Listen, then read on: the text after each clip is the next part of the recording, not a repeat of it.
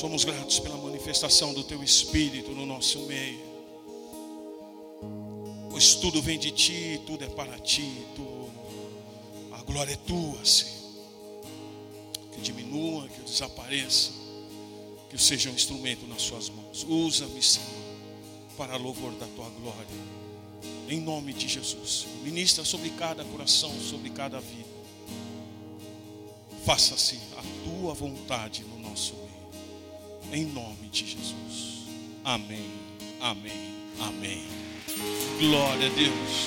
Glória a Deus. Pode se assentar.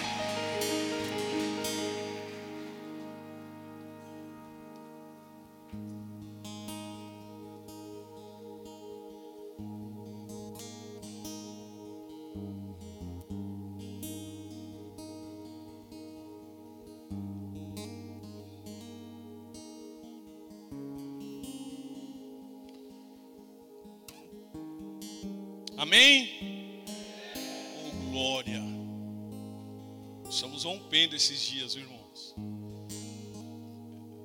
Quem, quem estava conosco nesses dias aí tem visto uma, uma manifestação tremenda do, tremenda do poder de Deus no nosso meio. Continuará assim.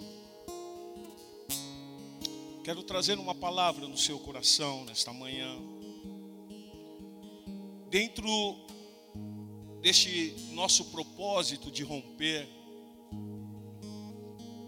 Deus me trouxe um texto importante e está em Gênesis capítulo 38. Gênesis capítulo 38. Todos nós conhecemos que no capítulo 37 fala sobre a história de José do capítulo 37 até o capítulo de número 50, você vai ver inúmeras histórias. Ela inicia com a história de um homem importante, de um homem que marca uma história. Mas o que me chama muito a atenção é que há um um momento da história que entra Judá. E a narrativa nesses textos é sobre Judá e Tamar. Eu quero falar um pouco nessa manhã sobre primogenitura. A partir do momento que nós aceitamos o Senhor, nós somos primogênitos. Nós somos comprados com um preço precioso para sermos instrumentos. E não sei se você já parou para observar a importância da progenitura. A importância de sermos primogênitos. Eu creio que o que vai chamar a sua atenção e uma história que é muito conhecida, está lá em Gênesis capítulo 25, onde fala sobre o nascimento de Esaú e Jacó. Todos nós conhecemos a história, ou quem não conhece a história de Esaú e de Jacó. No capítulo 25, e eu gostaria que nós pudéssemos acompanhar alguns textos e gostaria de ler com vocês antes de nós lermos o capítulo 38. Só para que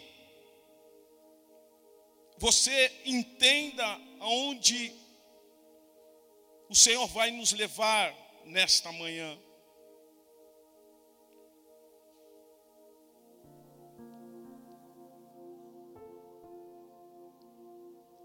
Nós estamos falando de uma mãe,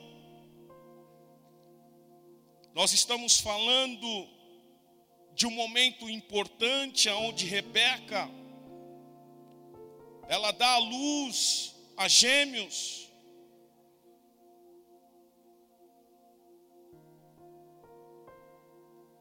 E no capítulo 25, a partir do versículo 22, diz, diz assim: que os filhos lutavam no ventre dela.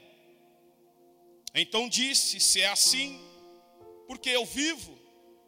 E consultou ao Senhor. Respondeu-lhe o Senhor: Duas nações há no teu ventre, dois povos nascidos de ti, se dividirão.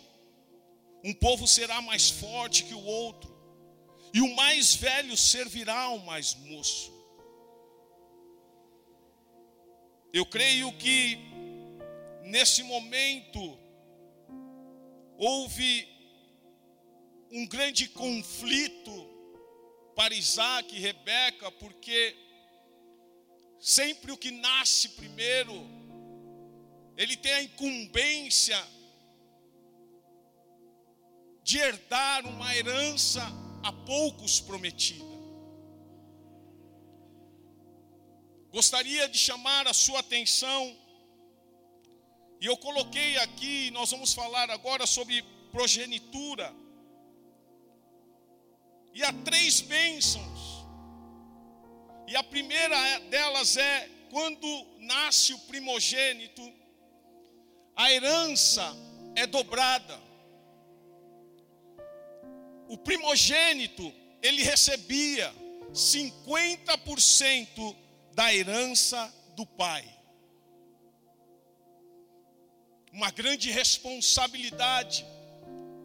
Quando nós lemos esse texto, e quando fala que o filho mais velho servirá ao mais moço, havia um conflito intenso no coração dos pais, porque a lei dava como primogênito ou como aquele que ia herdar a herança a Esaú. Mas a história vai nos mostrar o porquê Deus estava falando aquilo para os seus pais. Diz o texto, a partir do versículo 24: Cumpridos os dias para que desse a luz, eis que se achavam gêmeos no seu ventre, fala gêmeos. Saiu o primeiro ruivo, todo revestido de pelo, por isso lhe chamaram Esaú. Depois nasceu o irmão, segurava com a mão o calcanhar de Esaú. Por isso lhe chamaram Jacó. Era Isaac, de 60 anos, quando Rebeca lhes deu a luz. Cresceram os meninos. Esaú saiu perito, caçador, homem do campo. Jacó, porém, homem pacato, habitava em tendas. Isaac amava Esaú porque se saboreava de sua caça. Rebeca, porém, amava Jacó. Tinha Jacó feito um cozinhado. Quando esmorecido veio do campo Esaú e lhe disse: Peço que me deixes comer um pouco desse cozinhado vermelho, pois estou esmorecido, daí chamar-se Edom. Disse Jacó: Vende-me primeiro o teu direito de primogenitura. Ele respondeu: Estou a ponto de morrer. De que me serve aproveitará o direito de primogenitura? Então disse Jacó: Jura-me pelo primeiro, jura-me primeiro. Ele jurou e vendeu o seu direito de primogenitura a Jacó. Não venda aquilo que Deus te deu por herança. Você é primogênito, você é escolhido, você é escolhida do Senhor. Não cabe a você colocar tempos e mudar tempos daquilo que o Senhor determinou. Por causa de um erro, por causa de um pouco de lentilhas, ele vendeu a sua primogenitura.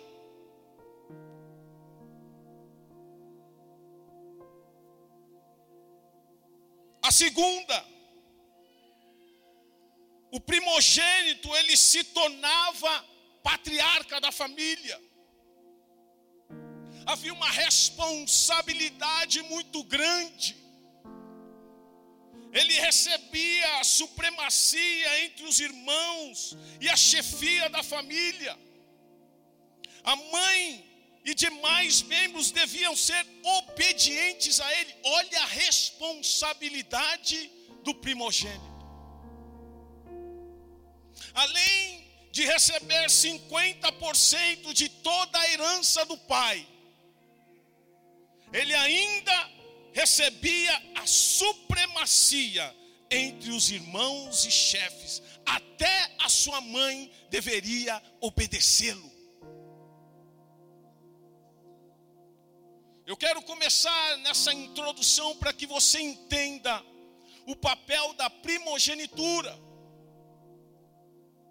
Além desses dois tópicos, ele era o continuador da história da sua família, ele tinha que continuar a história. Por isso que eu oro, eu oro muito pelos meus filhos, e agora eu tenho que orar mais ainda pelos meus netos porque serão aqueles continuadores da história do avô. Os seus filhos continuarão a sua história. Os seus filhos continuarão a sua história. Eu, eu esperava que pai e mãe podia dar um glória a Deus maior. Porque é esse o desejo do meu coração nesta manhã. E esse tem que ser o desejo do coração de cada um de vocês nesta manhã. Os seus filhos têm que ser o continuador da sua história. Para isso nós temos que nos posicionar. Para isso nós temos que ser espelhos para os nossos filhos. Para isso nós temos que obedecer às Escrituras, para que os nossos filhos possam herdar. Tinha o direito de ter o seu nome na genealogia dos seus ancestrais. Você vai ver isso, e eu vou mostrar para você mais para frente. Mas quando nós entramos na história, no capítulo 38, e eu já falei sobre a primogenitura. Aqui acontece algo tremendo nessa história. Aqui acontece algo que, por mais que o homem, que o pai fosse falho, por mais que o pai não obedecesse os mandamentos, por mais que Judá não foi obediente à palavra do Senhor, a ponto de casar com uma cananita. E já havia lá em Jacó, lá em Isaac, aonde Isaac já tinha dado ordenança para que seus filhos não casassem com mulheres cananitas. E aqui, neste momento, relata a história de Judá. Aqui relata a história do irmão de José. E aconteceu por esse tempo, capítulo 38 de Gênesis, versículo 1. E aconteceu por esse tempo que Judá se apartou de seus irmãos e se hospedou na casa de um adulamita chamado Ira. Ali viu Judá a filha de um cananeu chamado Sua. Ele a tomou por mulher e a possuiu. E ela concebeu e deu à luz um filho, o pai lhe chamou Er. Tornou-o a conceber e deu à luz um filho. A este deu a mãe o nome de Onã. Continuou ainda e deu à luz outro filho, cujo nome foi Selá. Ela estava com Quesibe quando o teve. Judá, pois, tomou esposa para Er, o seu primogênito. O nome dela era o quê? Tamar. Er, porém, o primogênito de Judá, era perverso perante o Senhor. Por isso, a responsabilidade de pai e mãe na educação dos filhos. Porque se os filhos não vê algo bom nos pais, a geração começa a se perder. Vou chamar muito a responsabilidade dos pais nesta manhã. Chamar muito a responsabilidade nossa como igreja nesta manhã.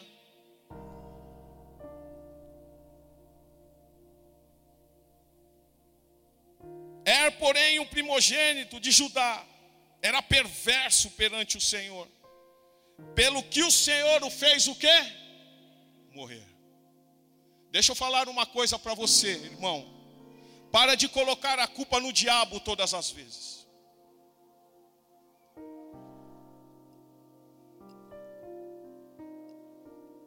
Para de colocar a culpa só no diabo.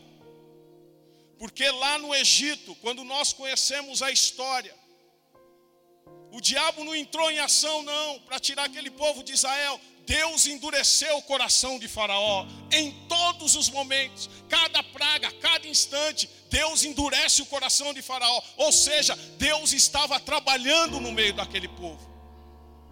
Como Deus precisa trabalhar em mim e você.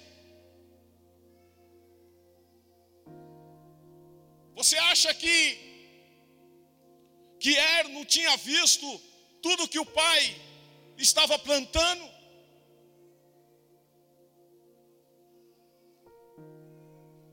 Você acha que Er não estava vendo tudo que o pai estava fazendo?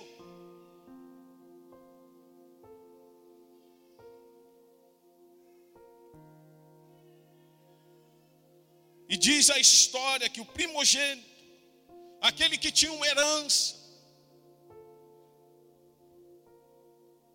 aquele que se tornaria o patriarca de gerações,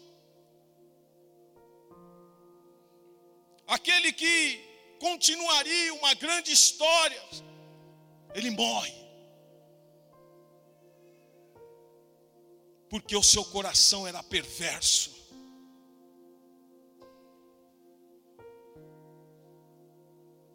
Então disse Judá a Onã: possui a mulher de teu irmão, cumpre o levirato e suscita descendência a teu irmão. Sabia, porém, Onã que o filho não seria tido por seu. E todas as vezes que possuía a mulher de seu irmão, deixava o sêmen cair na terra, para não dar descendência a seu irmão. Isso, porém, que fazia era mal perante o Senhor, pelo que também a este fez morrer.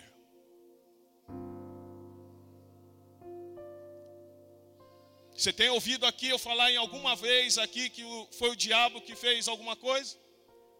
Não. Fala para o seu irmão, toma cuidado com aquilo que Deus colocou em suas mãos. Ou melhor, cuida daquilo que Deus colocou em suas mãos.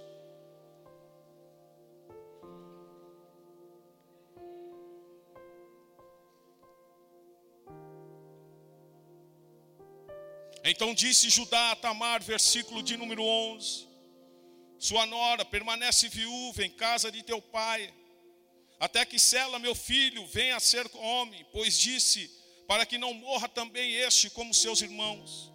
Assim Tamar se foi, passando a, resistir, a residir em casa de seu pai, só para trazer algo para você da história. Naquela época, quando morria o marido, a mulher divorciava, ela, divorciada, ela tinha que casar com, com o irmão mais velho. A viúva, perdão. Ela tinha que casar com o irmão mais velho. E assim foi acontecendo, Er, Onã, e sobrou o irmão Selá. Aqui Judá fala: olha, deixa ele crescer quando ele crescer, ele vai casar com você. Para nós avançarmos um pouco na história, Judá não cumpriu aquilo que ele tinha falado. Mais uma vez, o homem não cumpre, ou não cumpre aquilo que havia dito. E por não cumprir aquilo que havia dito, depois você pode entrar mais na história. Em um dia, Tamar, ela toma uma posição, ela vai à rua, ou vamos ler para que você entenda melhor. No correr do tempo morreu a filha de sua, mulher de Judá. Versículo 14: Então ela despiu as vestes de sua viuvez, e cobrindo-se com um véu, se disfarçou e se assentou à entrada de Enaim, no caminho de Tinã, pois via que Sela já era homem, e ela não lhe fora dada por mulher. Aqui está falando sobre Tamar. Vendo ajudar, teve a pôr meretriz, pois ela havia coberto o rosto. Só para que você entenda, Tamar era nora de Judá. Então dirigiu ela no caminho e lhe disse: Vem, deixa-me possuir-te, porque não sabia que era sua nora. Ela respondeu: Que me darás para coabitares comigo? A história diz aqui que Judá estava no caminho, e nesse caminho ele encontra uma mulher, e acha que esta mulher era uma prostituta que estava no campo, e ele quer se deitar, ele quer se prostituir com essa mulher, porque ela estava com véu, ele não podia ver quem era.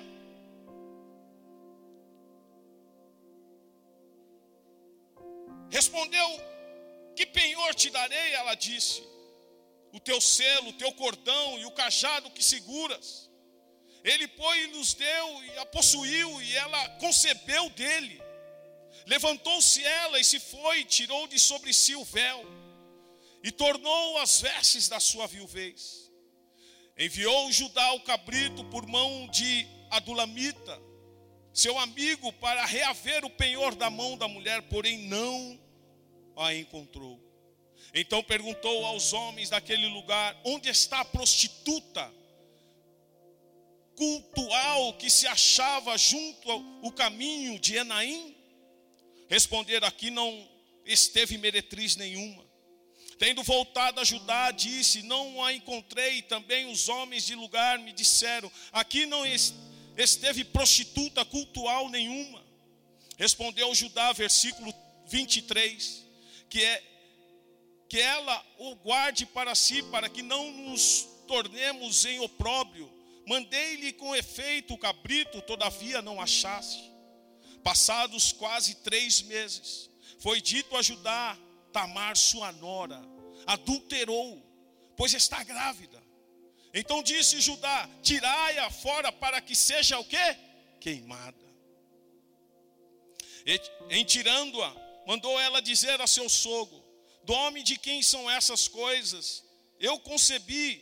E disse mais: Reconhece de quem este selo, este cordão e este cajado? Estava tudo nas mãos dela. O decreto dele foi: mata ela, destrói ela, porque ela se prostituiu, porque ela fez aquilo que não agradava a Deus destrói. Levantou-se ela.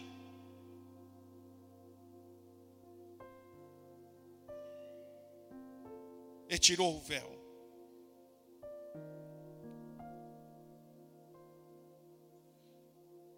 Eu quero ir mais para o final. Porque esse homem, ele ele chega a um ponto de falar: Eu errei.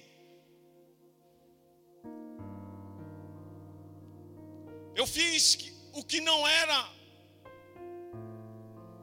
bom aos olhos do Senhor.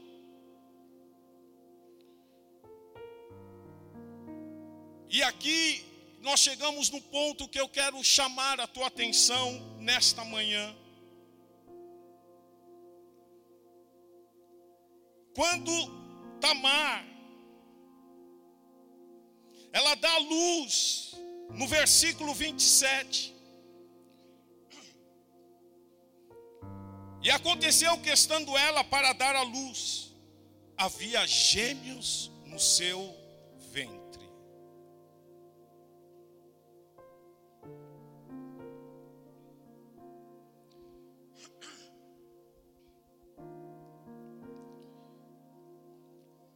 havia gêmeos no ventre de Tamar.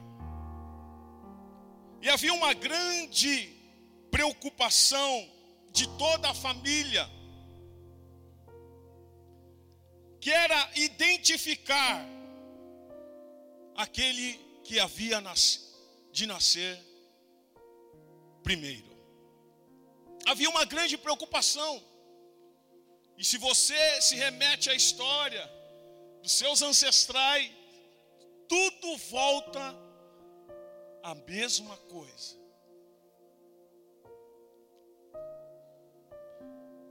Havia uma preocupação tremenda, porque a preocupação era para identificar quem era o primogênito.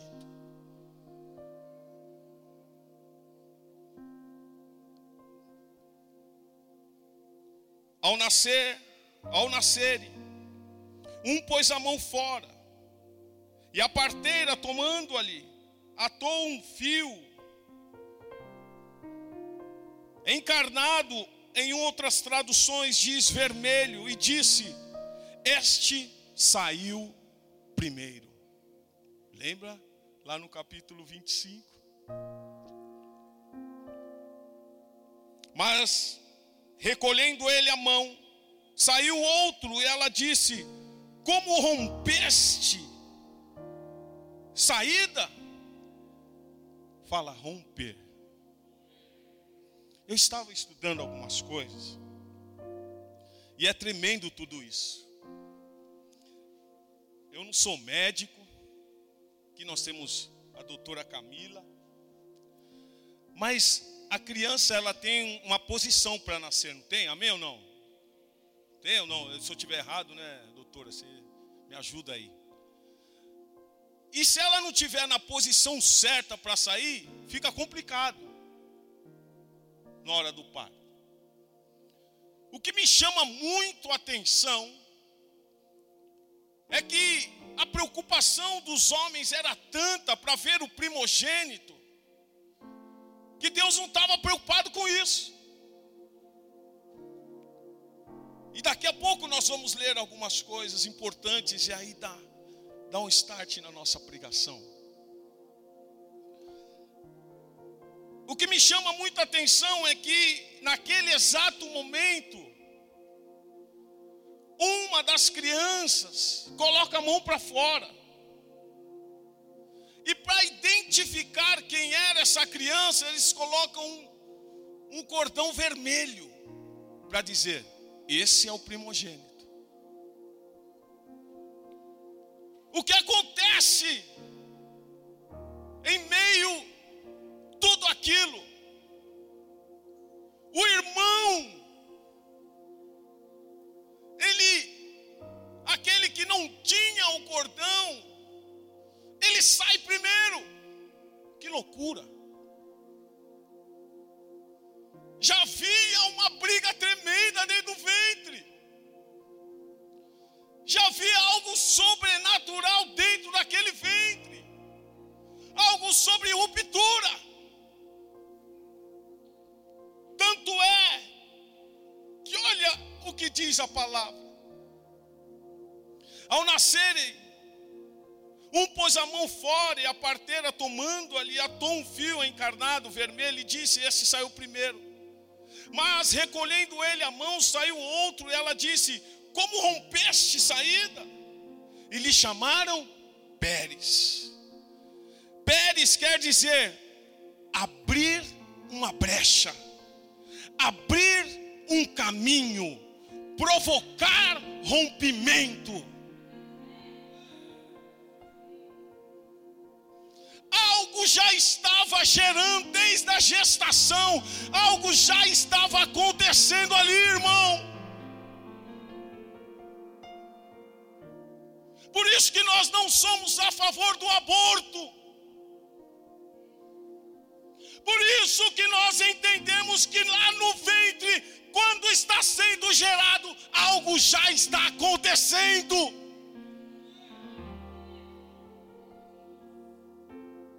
Seja como você quer ou não, irmão, quem determina o destino da criança não é você, mas é o Senhor.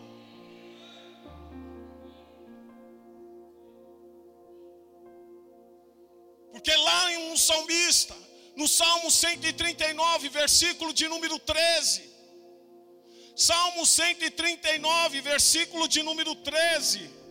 Diz assim: Pois possuístes o meu interior, entreteste-me no ventre de minha mãe, eu te louvarei, porque de um modo terrível e tão maravilhoso fui formado. Havia algo acontecendo ali para trazer a existência, para mostrar para mim e para você que nós somos importantes. Algo estava rompendo ali. A ponto de, no versículo de número 3, dizendo assim: Depois lhe saiu o irmão, em cuja mão estava o fio encarnado, e lhe chamaram Zera. Cinco características dos rompedores. A primeira é: todo rompedor é um superador. Todo aquele que quer romper, ele supera as barreiras. Seja como Pérez, não olhe para as experiências do fracasso de ontem, mas veja as possibilidades do sucesso de amanhã. Não fica olhando para trás, irmão. Você que quer romper neste ano, começa a olhar para o amanhã, começa a ver aquilo que Deus tem preparado para você.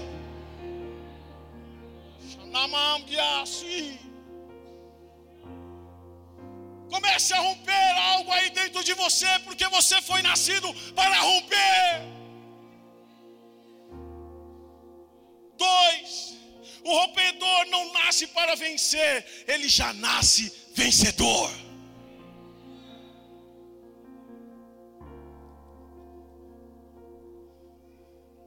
Pérez não nasceu para ser um vencedor, ele já nasceu vencendo.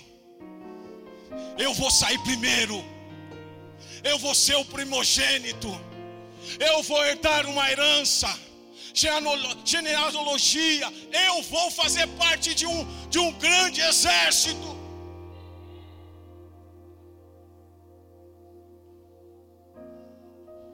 Fala para o seu irmão isso. Você não é um acidente da criação, você é obra das mãos do Criador. Está ali, você não é um acidente da criação, você é obra das mãos do Criador. Você precisa entender isso. Você precisa entender isso. Você já nasceu vencendo.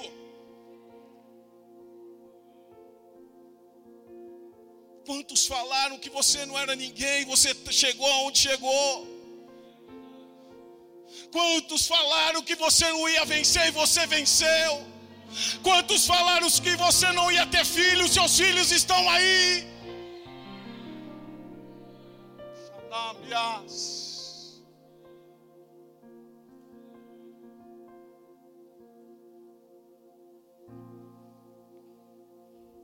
O rompedor, ele é um escolhido de Deus. Fala, você é escolhido de Deus. Você é escolhida de Deus. Aquele que nasceu para romper, ele é escolhido, ele é escolhida. Se você pode dar um glória a Deus aí, bem alto, dá um glória a Deus bem alto.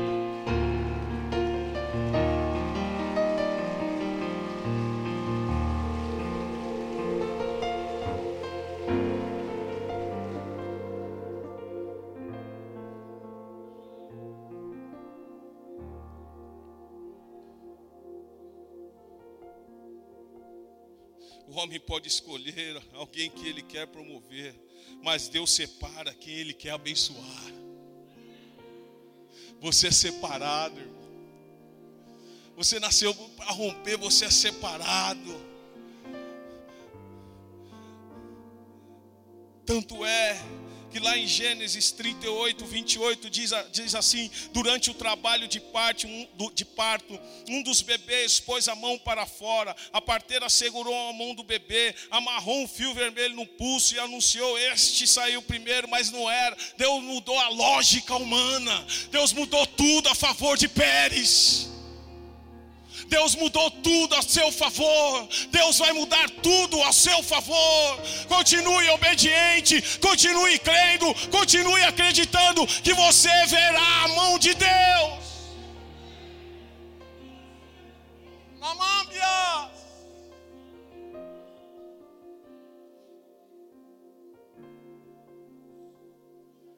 Você nasceu para romper.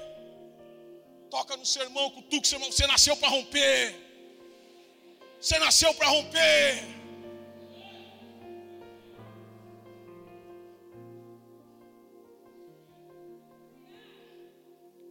Quatro. Todo rompedor escreve uma história de sucesso e deixa um legado de bênçãos.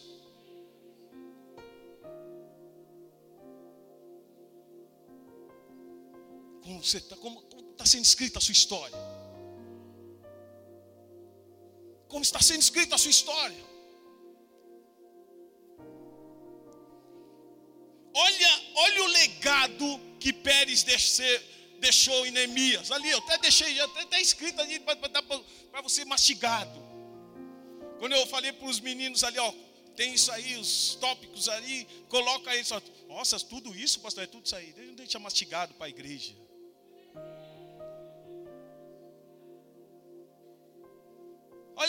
História dele sendo contada lá em Neemias. Onde vai ser contada a sua história? Ou você quer que a sua história seja contada? Todos os filhos de Pérez, fala todos, todos os meus filhos Todos os meus filhos, fala aí, todos os meus filhos serão valentes.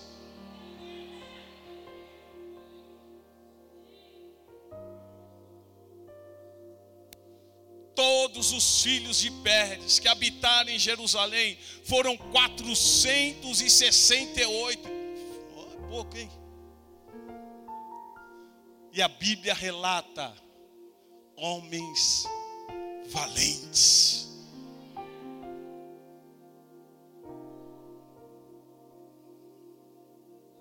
História de sucesso. E deixa legado de bênçãos.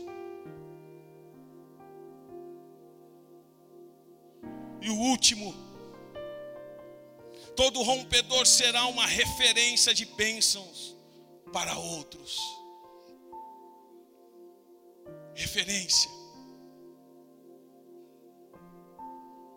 Você acha que durante essa trajetória não haviam muitos, muitas pessoas que não gostavam de Pérez, falavam mal de Pérez? Você acha que não ocorreu isso? Lógico que ocorreu, irmão. Mas isso não determina o meu e o seu futuro.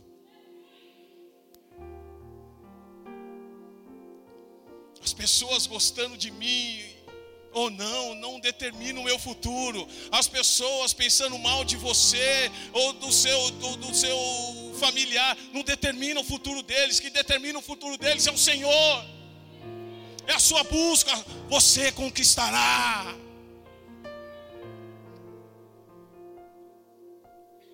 Todo rompedor será uma referência de bênçãos para outros. Está lá em Ruth, que o Senhor lhe dê com com esta jovem uma descendência numerosa, como de nosso antepassado Pérez, filho de Tamar e de Judá.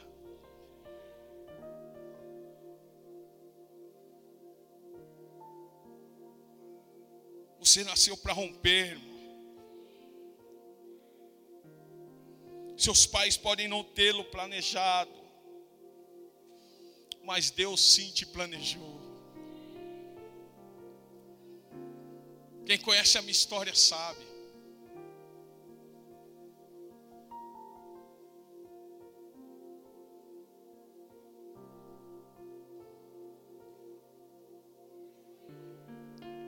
Já falei inúmeras vezes, não era para eu estar aqui, mas já havia um plano perfeito lá atrás, no ventre da minha mãe. Mesmo ela seguindo outras religiões já havia um plano perfeito, irmão. Não olhe mais para trás. Ai, mas era assim, era. Eis que Deus forma tudo novo. Eis que Deus está formando tudo novo. Se Deus te deu uma nova família, é porque Deus está preparando algo novo. Continue acreditando, continue confiando, continue obedecendo a voz dEle, porque Ele está falando.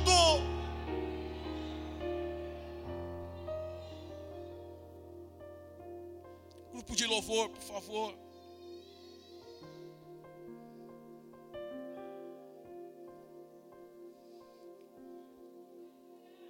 Você acha que Deus perderia o seu tempo para criar um ninguém? Você acha que Deus perdeu, ia perder o tempo para criar um ninguém? Fala para o seu irmão, você é importante. Você é importante, vira para a direita, vira para a esquerda, olha para frente, olha para trás, cutuca o seu irmão, cutuca a sua irmã, fala, você é importante. Projeto de Deus. Você é projeto de Deus. Não importa de que ventre você veio, como você veio, você é projeto de Deus.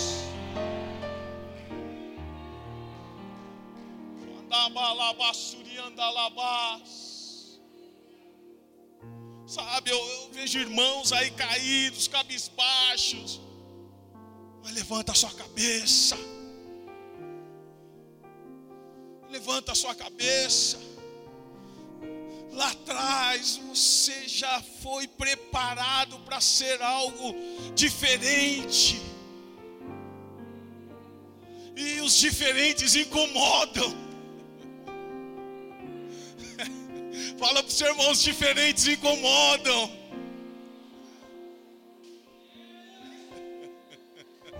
Os diferentes incomodam, irmão.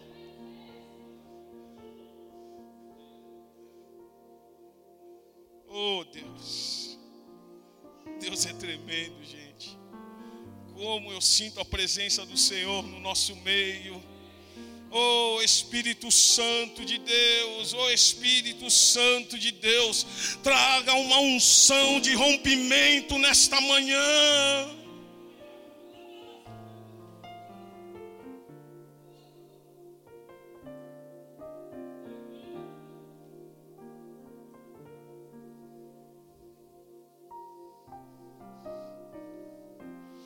unção, irmãos, que tira a igreja da defensiva e a coloca no ataque.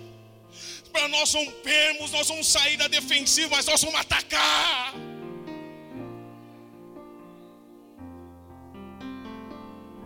Chega de ficar na defensiva. Chega de ficar olhando para trás. Ah, ah, não, irmão, Deus falou, Ele vai cumprir.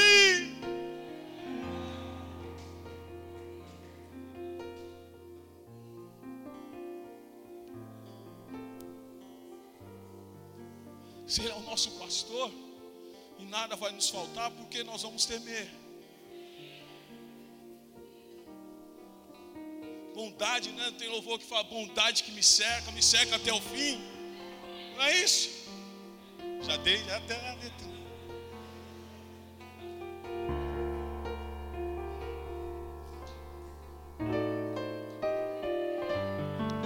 Mas eu quero orar pelos pais nessa manhã. Quero orar pelos pais. Gostaria que os pais viessem à frente.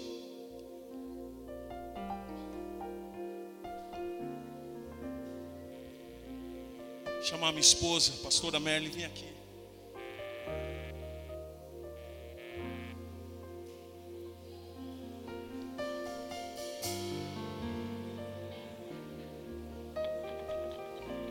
Tem uns que já estão pela fé. Oh glória! Oh glória! Aleluia. Vem um pouquinho mais para frente, pessoal. Tem uns que já estão na fé, é isso aí, irmão. Vem na fé mesmo, vem na fé mesmo. Você não está vendo nada aí, vem na fé. Deus já está gerando. Se Ele gerou no seu coração, ventre, não se preocupa não, irmão. Não se preocupa não, irmão. Se Ele já gerou no seu coração, Ele vai fazer algo sobrenatural.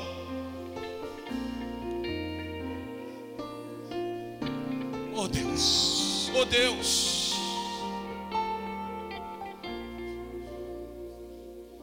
Quantas responsabilidades, Pai. Quantos homens e mulheres, Senhor, que o Senhor trouxe uma grande responsabilidade. Obrigado, Espírito Santo. Obrigado, Senhor, por cada vida que está aqui. Obrigado pela vida dos seus filhos. Obrigado, Senhor, porque um dia o Senhor nos chamou para algo sobrenatural.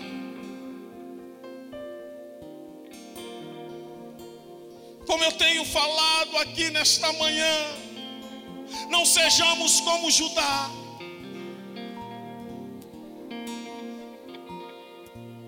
Que nós possamos ter os nossos olhos focados, Senhor, primeiramente em Ti. Como a tua serva aqui também orou, Senhor. O que ligarmos aqui será ligado no céu. E a nossa geração será, Senhor, será uma geração abençoada. Eu quero profetizar aqui sobre a vida de, dos pais, que a geração de cada um deles será abençoada. Que essa geração, Senhor, será uma geração onde irá romper, Senhor, muitas coisas neste mundo seja no Brasil, seja fora, eu não sei, mas eu sei, Pai, que algo o Senhor já está fazendo. Xanamambias.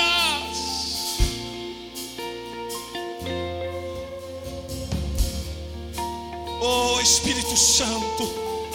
Passa como vento impetuoso, Senhor, sobre essas vidas, dando sabedoria, dando a sua direção, dando equilíbrio mental. Oh Senhor, onde em Provérbios nos fala para que nós possamos buscar a sabedoria de Deus, desta sabedoria nesta manhã. Derrama desta sabedoria.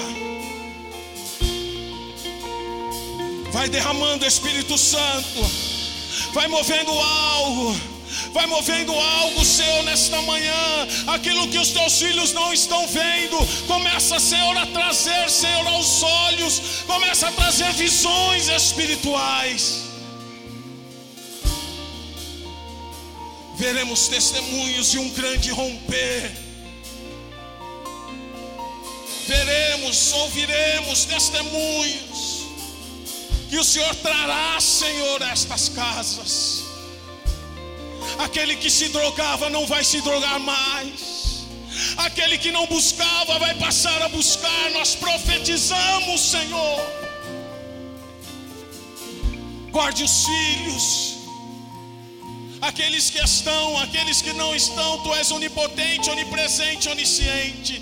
Tu sabes de todas as coisas, Pai. Guarda os filhos, os seus filhos. Oh, de camam biasui, de clabasui cantar. Andei biasui, de blasui candai.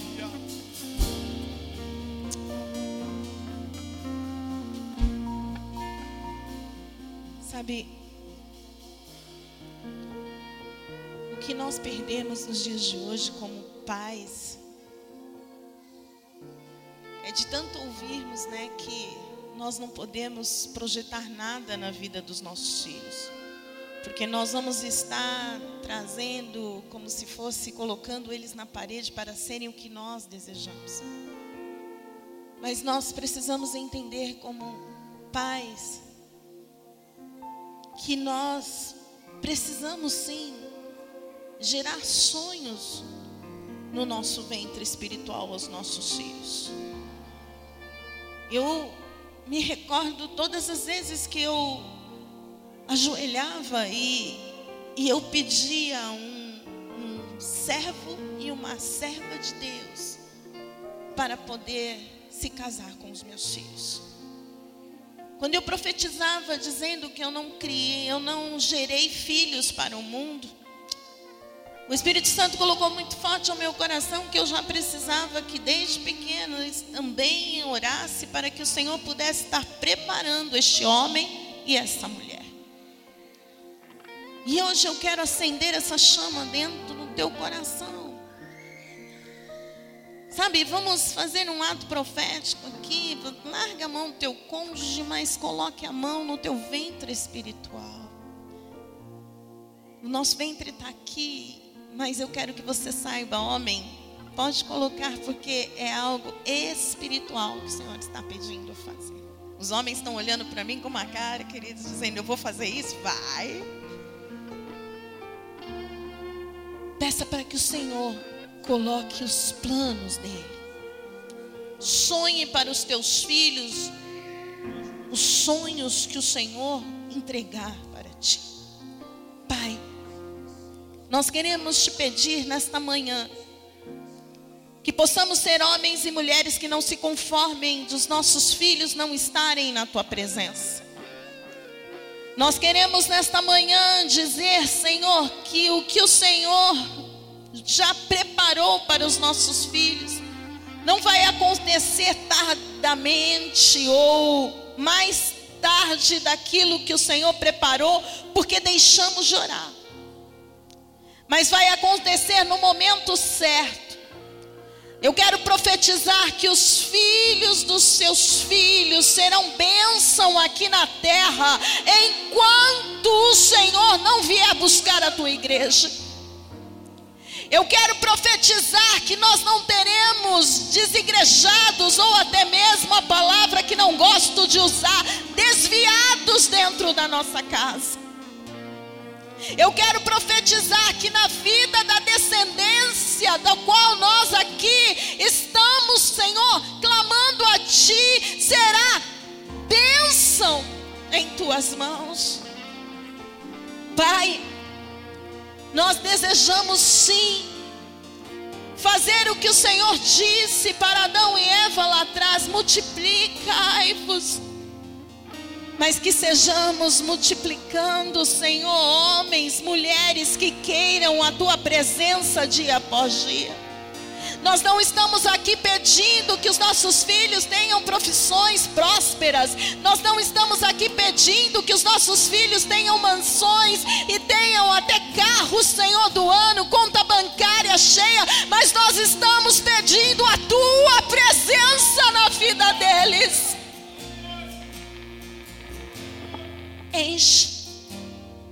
Se tem algum pai, alguma mãe clamando nesta manhã por causa de filho viciado em drogas, por causa de rebeldia, nós, como teu povo, nós quebramos agora toda rebeldia, todo vício, Senhor. Vai, Senhor, visitando as casas, vai retirando todo o lixo. Ah, Senhor, se teve palavras de contenda, recolhe agora, mas traga calma, traga paz para dentro desta casa. Nós queremos te pedir. Seremos famílias que serão exemplo não pela prosperidade material, porque ela vem e ela é consequência de quando te colocamos em primeiro lugar. Mas sim, porque somos uma casa aonde quem rege é o Senhor. Por isso, eu vos abençoo em nome do Pai, do Filho e do Espírito Santo de Deus. E vos encorajo, creiam, porque nenhum plano do Senhor pode ser frustrado. Amém.